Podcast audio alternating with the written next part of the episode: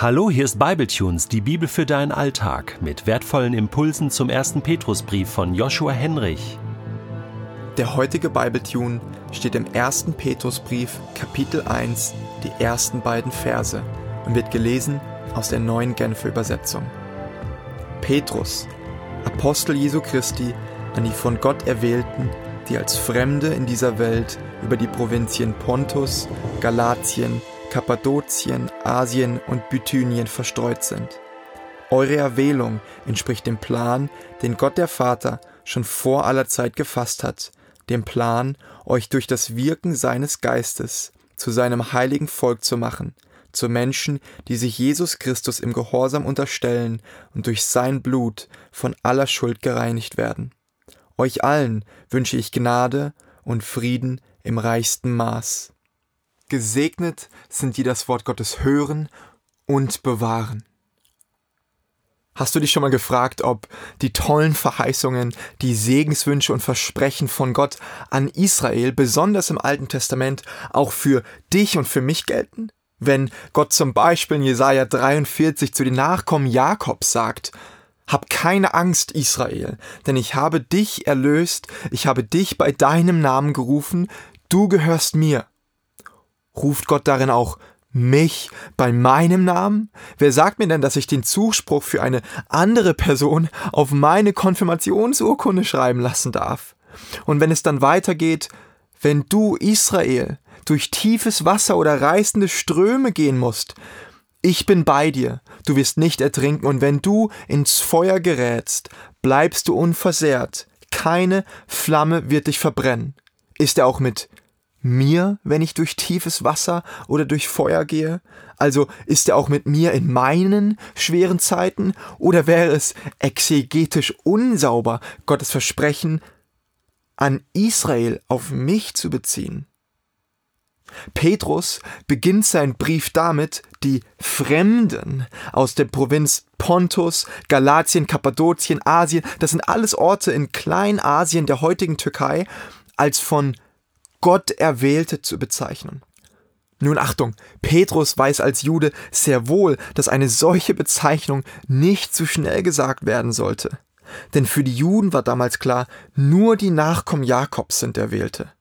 Man stritt sich sogar bereits darüber, ob die Samaritaner, das sind Israeliten, welche sich ursprünglich mit der assyrischen Bevölkerung während deren Herrschaft in Israel vermischt hatten, ob diese echte Nachkommen Jakobs seien und häufig sprach man dann schon denen die Erwählung ab. Nun aber gleich als erstes bezeichnet Petrus Fremde als Erwählte. Bitte was? Die, welche zuvor noch nicht Gottes Volk waren und allerlei heidnische Dinge taten, sind jetzt auch Gottes Volk?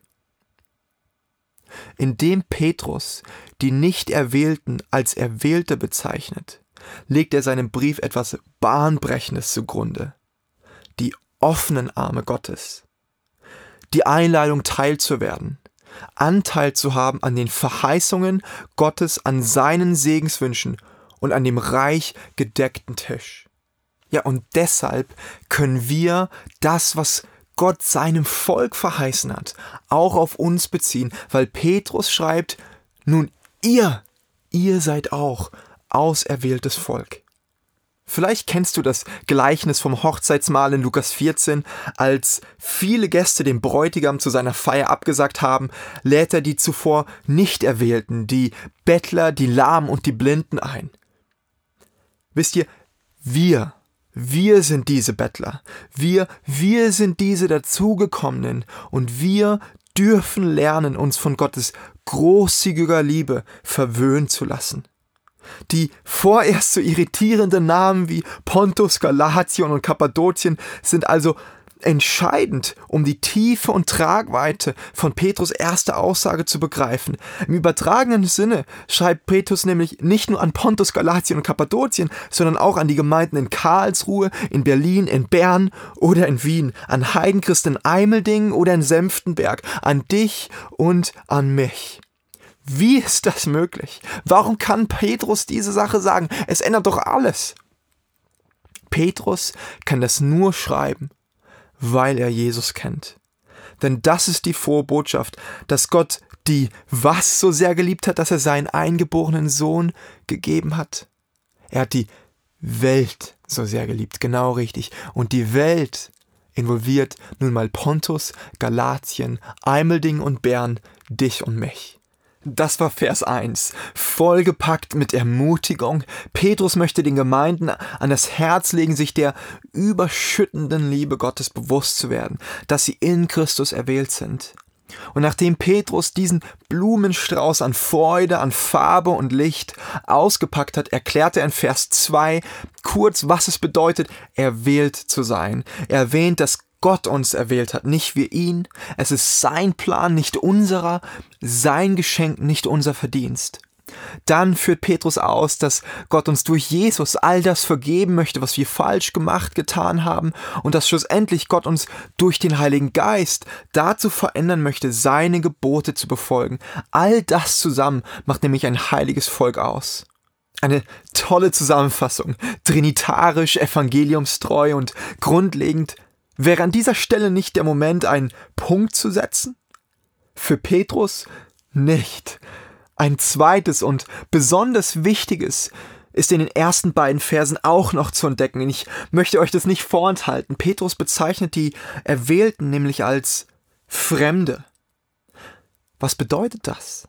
Fremd in dieser Welt zu sein, dient hier als Schlagwort für Unterdrückung, für Verfolgung, Leid und Schmerz, für Heimatlosigkeit, immer etwas schräg zu sein, unfair behandelt zu werden. Indem Petrus dieses Thema anspricht, bleibt er realistisch und weiß um die, die tatsächliche Situation von den Gemeinden in Kleinasien. Er weiß, dass es bei Christen nicht immer so rund läuft. Er weiß um die Zweifel, um den Schmerz der Erwählten. Mit Gott unterwegs zu sein bedeutet ja nicht, nie durchs tiefe Wasser gehen zu müssen. Es bedeutet, Gott im Wasser dabei zu haben. Interessanterweise ist für Petrus einer der Gründe, warum Christen leiden, eben auf ihre Erwählung zurückzuführen. Deshalb hebt er hervor, dass Erwählte Fremde sind in dieser Welt. Wir können darin das erste Trostwort von Petrus erkennen nämlich dass Schwierigkeiten und Leid in den damaligen Gemeinden und auch in unserem Leben nicht unbedingt ein Hinweis für Gottes Abwesenheit sind, sondern möglicherweise ein Hinweis für seine Anwesenheit. Toll, wie ehrlich und offen, wie ermutigend, aber realistisch Petrus bleibt. Ich finde, er zeigt besonders gut auf, was für ein Vorrecht und Segen Gottes Erwählung ist und dass dieser wunderschöne Blumenstrauß durch Jesus nun auch für die Gemeinden in Kleinasien, für dich und für mich gilt. Zugleich beschreibt er den christlichen Glauben aber auch nicht als eine Blumenwiese. Nein, Herausforderung und fremd zu sein gehört dazu. Ich denke, wir haben es bei Petrus mit einer Person zu tun, welche Probleme nicht kleinredet oder versucht zu ignorieren, eine Person, die eben nicht die sei doch dankbar für das, was du hast Karte zieht, sondern eine Person, die Freude und Leid versucht zu verbinden. Mir gefällt dieser ganzheitliche Ansatz und ich bin gespannt, was Petrus sonst noch so zu schreiben hat und, und uns sagen wird und was wir lernen dürfen. Für heute möchte ich dich fragen, bist du dir deiner Erwählung bewusst? Weißt du, dass dir, wenn du an Jesus glaubst, die Verheißungen an Israel auch gelten? Du bist angesprochen, du bist beim Namen gerufen. Hast du schon begonnen, dieses Geschenk auszupacken und diese unverschämt großzügige Liebe Gottes für dich zu genießen? Hast du schon mal erfahren, Fremder in dieser Welt zu sein, gerade weil du Jesus nachgefolgt bist, gerade weil du gewisse Sachen nicht mitgemacht hast? Lass dich ermutigen. Als Fremde sind wir Durchreisende, auch Missverstandene. Doch wir haben eine Heimat. Denn wir haben hier keine bleibende Stadt, sondern die zukünftige suchen wir.